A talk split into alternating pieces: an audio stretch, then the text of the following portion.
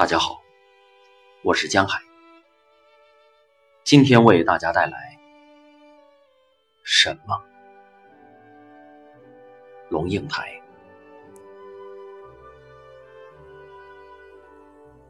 我有一种乡下人特有的愚钝，成长在乡村海畔，不曾识都市繁华。十八岁才第一次看见同龄的女生用瓶瓶罐罐的化妆品，才发现，并非所有的女生都和我一样，早上起来只知道清水洗素颜。在台南的凤凰树下闲散读书，亦不知何谓竞争和进取。毕业后到了台北，大吃一惊，原来台北人人都在考托福申请留学。这种愚钝会跟着你一生一世。在人生的某些方面，你永远是那最后知道的人。譬如，年过五十，苍茫独行间，忽然惊觉：咦，怎么这么多的朋友在读佛经？他们在找什么我不知道的东西？表面上毫无迹象，像三十岁一样意气风发。我们议论文坛的飞短流长，我们忧虑政事的空耗和价值的错乱，我们商量什么事情值得行动，什么理想不值得期待。我们脏批人物，解析现象，辩论立场。我们也饮酒、品茶、看画、吃饭。我们时而微言大义，时而聒噪无聊，也常常。言不及义，可是没有人会说，我正在读《金刚经》，会发现他们的秘密，是因为我自己开始求索生死大问，而愚钝如我会开始求索生死大问，是因为父亲的死亡，像海上突来闪电，把夜空劈成两半，天空为之一破。让你看见了这一生从未见过的最深邃的裂缝，最神秘的破碎，最难解的灭绝。于是，可能在某个微雨的夜晚，一盏寒灯，二三饮者，在觥筹交错之后，突然安静下来，怅然若失。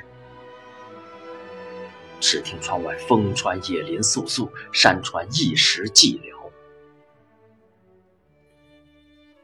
你们看见了我看见的吗？我悄声问。这时，他们不动声色，手里的高脚酒杯开始轻轻摇晃，绛红色的酒微微荡漾，但绝不见意。一个点头说：“早看见了。”另一个摇头说：“汝之开悟，何其迟也！”然后前者说：“你就从《楞严经》开始读吧。”后者说：“春分将至，或可赴恒河一游。”我惊愕不已：“你们都考过了托福啊？”我想到那能诗能画能乐，又曾经充满家国忧思的李叔同，三十八岁就决定放下，毅然出家。他究竟看见了什么？夏面尊在父丧之后，曾特别到杭州定慧寺去探望李叔同。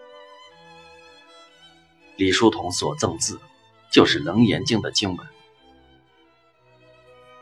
善哉阿难，汝等当知，一切众生从无始来，生死相续，皆有不知常住真心，性净明体，永诸妄想，此想不真，故有轮转。弘一法师在自己母亲的忌日，总是点亮油灯，磨好浓墨，素心书写。无常经，用三种法于诸世间，是不可爱，是不光泽，是不可念，是不称意。合者为三，为老、病、死。他是否很早就看见了我很晚才看见？我们的同代人，大隐者周梦蝶，六七岁时被大人问到远大志向时，说的是：“我只要这样小小的一块地，里头栽七棵蒜苗，就这样过一辈子。”梦蝶今年八十六岁了，过的确实就是。一小块地，七棵蒜苗的一辈子，是不是他早会异于寻常？六七岁时就已知道不可爱、不光泽、不可念、不称意，在生命本质上的意义。否则，他怎么会在城市陋巷的幽会骑楼里，在那极其苍白又迷惘、荒凉的五十年代时光里？写下这样的诗句：所有美好的都已美好过了，甚至夜夜来吊唁的蝶梦也冷了。是的，至少你还有虚无留存。你说，至少你已懂得什么是什么了。是的，没有一种笑是铁打的，甚至眼泪也不是。也是五十年代，彼得·席格把《圣经传道书》里的诗谱成了曲，旋律甜美轻快，使人想跳舞。可是那词，倾听之下总使我眼睛潮湿。喉头酸楚，凡事都有定期，天下万物都有定时。生有时，死有时，栽种有时，拔出所栽种的也有时。杀戮有时，医治有时，拆毁有时，建造有时。哭有时，笑有时，哀痛有时，跳舞有时。炮制石头有时，堆聚石头有时，怀抱有时，不怀抱有时，寻找有时，放手有时，保持有时，舍弃有时，撕裂有时，缝补有时，静默有时，言语有时。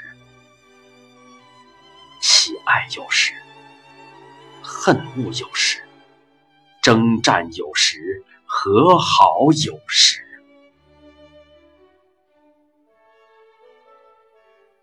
难的是，你如何辨识寻找和放手的时刻？你如何懂得什么是什么呢？